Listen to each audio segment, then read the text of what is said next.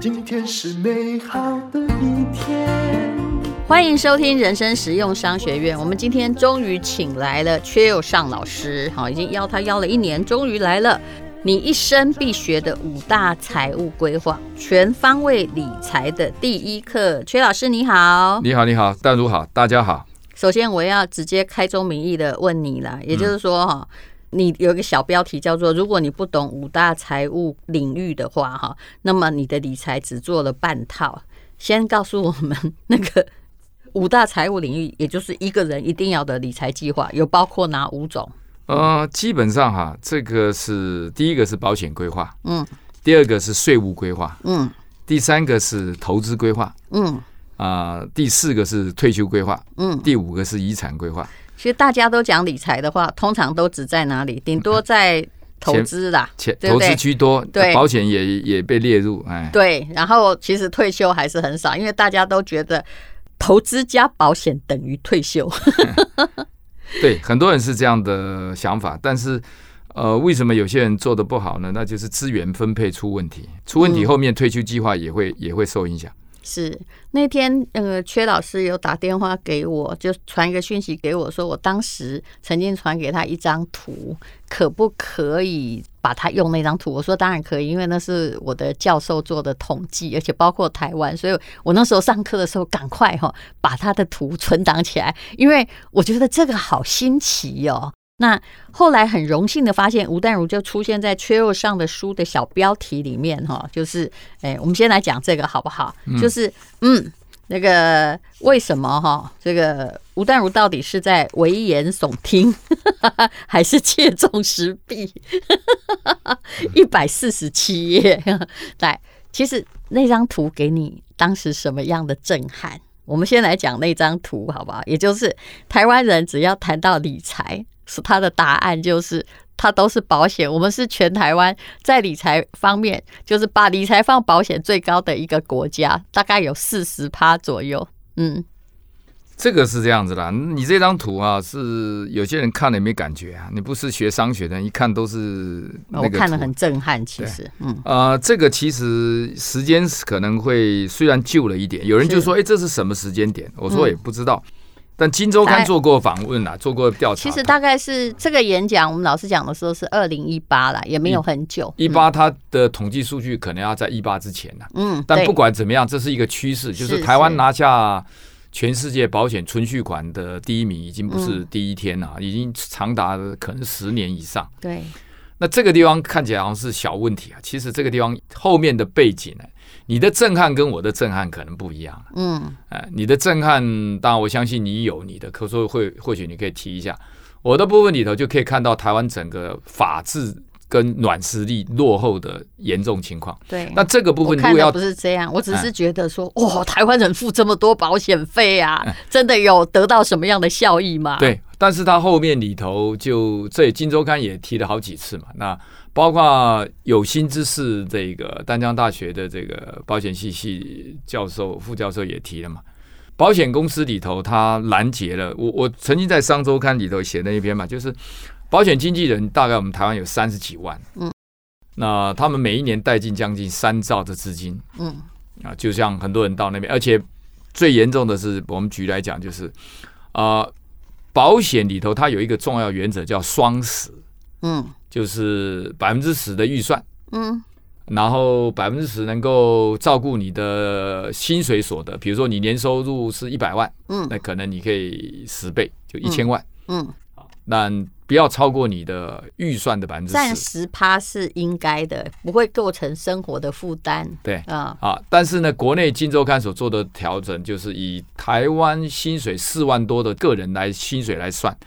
呃，国人花在保险的预算上是十六，就超标了，百分之十六。那所以会产生这个结果。还有第二个就是，一般美国人如果对房子希望你贷款啊的额度核不核准你呢，通常是抓三分之一，三十。嗯，超过三分之一呢，你的生活的水准也可能会下降。你太多钱在房地产。嗯，我们呢是太多钱在保险，是，而且房地产最主要还有一个什么原因呢？保险主要它的投资的标的是要照顾安全，所以它不可能太高。嗯，他就把很多东西排挤了。我们常讲，上帝的归上帝，撒旦的归撒旦。对，那你太多钱到保险的时候，就排挤了去投资的资金。嗯，所以你可以看我们的资金，你这张图表里头哈，以美国来讲，其实我们的房地产算不高哦，在台湾人的资金的占的比例里面，是，是，对。这是广告。今年以来，通膨高涨，加上全球央行加速升息，市场波动剧烈，投资决策也变得更加困难。你可能会问，为什么现在是布局龙头企业的重要时机呢？答案是。龙头企业有比较高的定价能力，更能在市场环境的冲击下维持自身的成长。即使遇到全球性的事件影响股价，也因为拥有良好的体质，能够更快的恢复。元大全球优质龙头平衡基金，整合全球龙头企业的股票与优质债券，降低市场波动风险，同时兼具收益成长。即刻掌握进场甜蜜点，让全球优质龙头企业陪你安稳前进。存好股，选好债，就找元大。更多详情请看资讯栏。基金投资有赚有赔，申购前应详阅公开说明书。好，你可以看哈，他股票的时候，美美国人是三十二趴，嗯，台湾是当时是十八趴，嗯，差的多少？差的十四。嗯，这个十四里头呢，就变成了你发现什么现象没有？那台积电百分之七十外资，嗯，辛巴啊，这个统一企业早期前一阵子还百分之六十呃五十也被人家买走，还有什么亚洲藏寿司、中华电信，几乎台湾一些一流的企业呢被人家买走，就是人家的资金进入了台湾的证券市场，买走了台湾一流的企业，所以台湾很多人是企业是帮外国人打工，嗯，我们呢？钱就进了保险公司，嗯，好事多我就常开玩笑，好事多有没有被我们台湾人买下一半呢？没有，嗯，星巴克有没有被我们台湾人买下一半呢？没有，终生终审有没有被我们台湾下买下一半嘛？没有，嗯，可是类似这样的公司，老外把我们买下的都超过一半，原因是什么？嗯，他的资金是货，他们的 对是货，他的资金到了是嘛？证券市场是。去拿一流的企业，嗯，我们呢？报到了保险公司的这个，但是也就说明这三十几万的保险从业人员很尽责，嗯，啊，但因为达标，嗯、但是从国家整个资源分配的角度里头就出问题了。应该就是说，简单的讲，大家都在想保险，但是并没有去想我是不是怎么样让我的资金真正的成长，嗯，让我以后高枕无忧。大家只想到高枕无忧，整个就只想到保险，对吧？所以这就是整个理财教育。我当然蛮感觉的可惜的，就是我们先讲制度，就说保险从业人员为了一份薪水嘛，啊，那他是销售人员 （sales），他只要把产品卖出去，严格讲起来，以他的工作来讲，他是达标，因为你并因为他不是财务规划师，他并没有义务把你做整体财务规划啊，把你这个资源分配。我跟你讲，所有的保险人员来找你的时候，都说我来帮你做。你的财务规划，对对对对，那当然这用这个是一个呃一个希望你能进入的一个一个部分。所以严格讲起来的话，台湾要再往上走，就是所以我有一篇讲说要改变这个东西哈，叫那个人家这个讲的嘛，叫什么叫瓶颈，在瓶子的上方才会有瓶颈。那以政治结构来讲，就是政务官那个可以决策的政务官的。好卡阿达玛巩固力啊，李登辉当时喜欢讲的叫脑袋里头水泥灌进去。嗯，那原因造成这个原因，我认为是两个，一个是专业跟担当，这两个勾不在一块哈。政务官不敢做代表，在国外的话，像台湾，我看起来是保这三十几万的保险从业人员，你如果好好规划哈，让他升等，嗯，进入整体财务规划啊，那或者整财变成财务顾问。但是台湾就是很可惜，金控公司呢也也变成是没有把它教育培养成、那个。我个人必须说，这跟买某这些产品的佣金制度是有关系。有关，有关，有关，对不对？嗯。他在教你的也只是你要多买一些东西。其实我觉得阙又上对台湾的整个政府的理财也有贡献，因为他当时写的台积电那本书嘛，就提出这件事情，我相信就是很有说服力。也就是台积电真的是个护国神山，半导体在我们的出口占的那么重，只有这么多年来，政府是在卖台积电股票，而不是说想要跟他共存共荣。对不对？呃，没有，这几年没有卖的啦，这几年没有卖，就是二零零四年之后。你讲的那个几，你出书之前那几年，其实就是你的股票越来越少啊，然后并没有说就跟我们自己，比如劳退基金或什么，跟我们自己的。呃，一流公司的企业挂钩还真的挺有限。对，嗯、我们其实比较感触，写台积电后面有一小段拉出去是劳退自选、嗯、这才是一个关键。是，就说民众有钱，台湾的银行定存五十兆，嗯，台积电现在跌到了十五兆。说实在，你还可以三家。以前我在台大演讲的时候，我说赶快买下来。那时候是二零零八年，嗯，我从纽约，我记得非常清楚，纽约 JFK 那天下大雪，嗯，哇，整个就坐在那个大厅里，等于是高挑的，看着外面那样飘雪。坦白讲，这个现在还不能喜欢这个下雪的景致啊啊！那时候搭飞机一进台湾的时候，呢那天我觉得也天气也蛮凉的啊，运气好的很多学生找不到位置就坐在前面，就一直在前。我就聊到说台要解决台湾问题很简单，第一个只要把台积电掌握下来啊，我说劳退什么少子化劳退都全部干掉，劳退也不会破产。现在证明是真知灼见啊！那对对，那时候。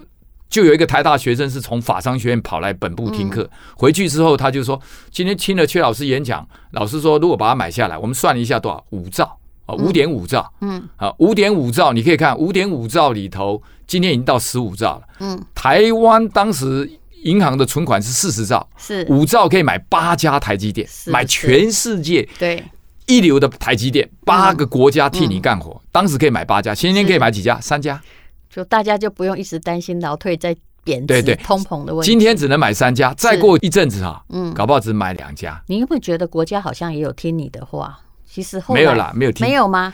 劳退自选是一个关键，他买只是买一部分，嗯，但重点是在劳退自劳退自选多影响多大哈？嗯，你今天听众里头哈，你你本来百分之六的部分哈，嗯，是你的雇主给你提拨了，你免费得到的。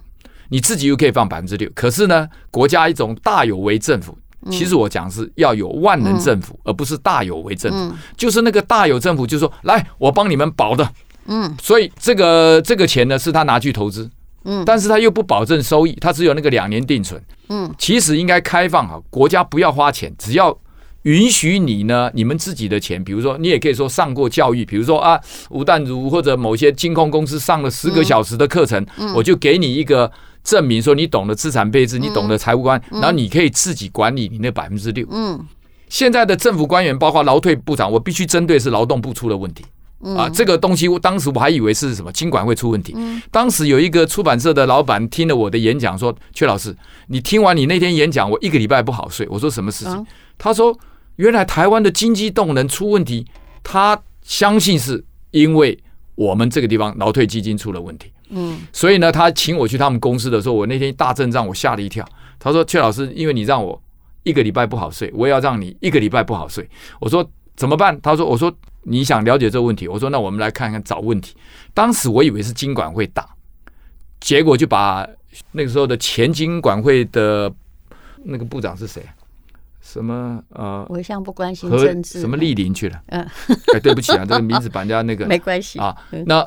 呃，就访谈的时候我才听，诶，怎么听了半天不是金管会的问题？金管会没有挡，嗯，财政部也没有挡。财政部说我给你百分之十二，你百分之六，雇主百分之六，你也百分之六可以抵税，嗯，所以财政部也让利哦，呀，结果问题卡在哪里？劳动部，哦，劳动部说我们不能让我们的劳工亏损，哦，结果呢，你可以看哈，那两趴三趴到现在来讲亏损的更大，是，其实呢，你应该做一个观念调整，就是说。